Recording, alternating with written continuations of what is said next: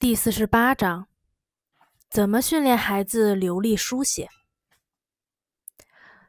读和写是学生最必要的两个学习工具，同时也是通往周围世界的两扇窗。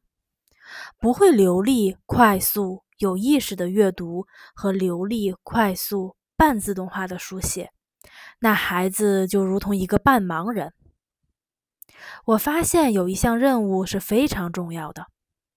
早在三年级，最起码是在四年级，学生就可以笔不离纸的写长单词，眼睛不看练习本就可以写单词，甚至是短句。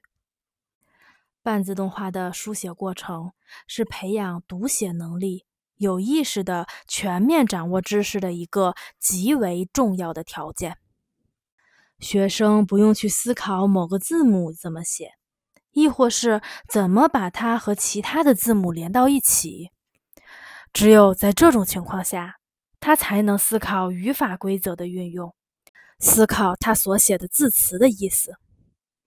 流利书写还可以逐渐实现语法规则的半自动化。孩子已经不必再去思考某个单词是怎么写的，因为这个词他已经写了很多遍了。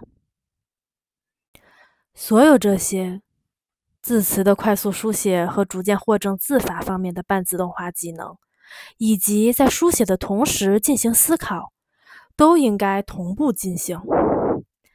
学习流利书写，首先要求一定数量的手部肌肉训练，而多年的经验表明，这些训练应该早于书写。我指的是两只手。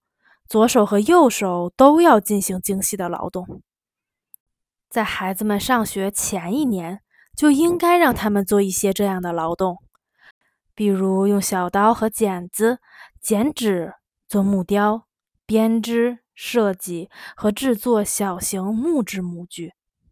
精细的劳动动作可以培养他们手指动作的协调和节奏，并形成手指的灵敏。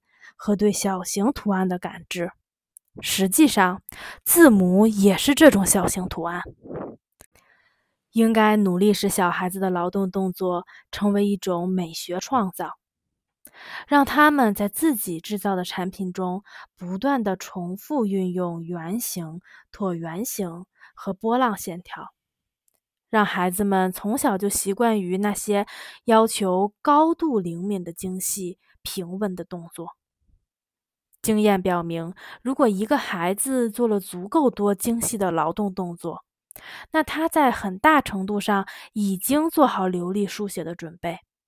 当然了，也需要系统的书写练习。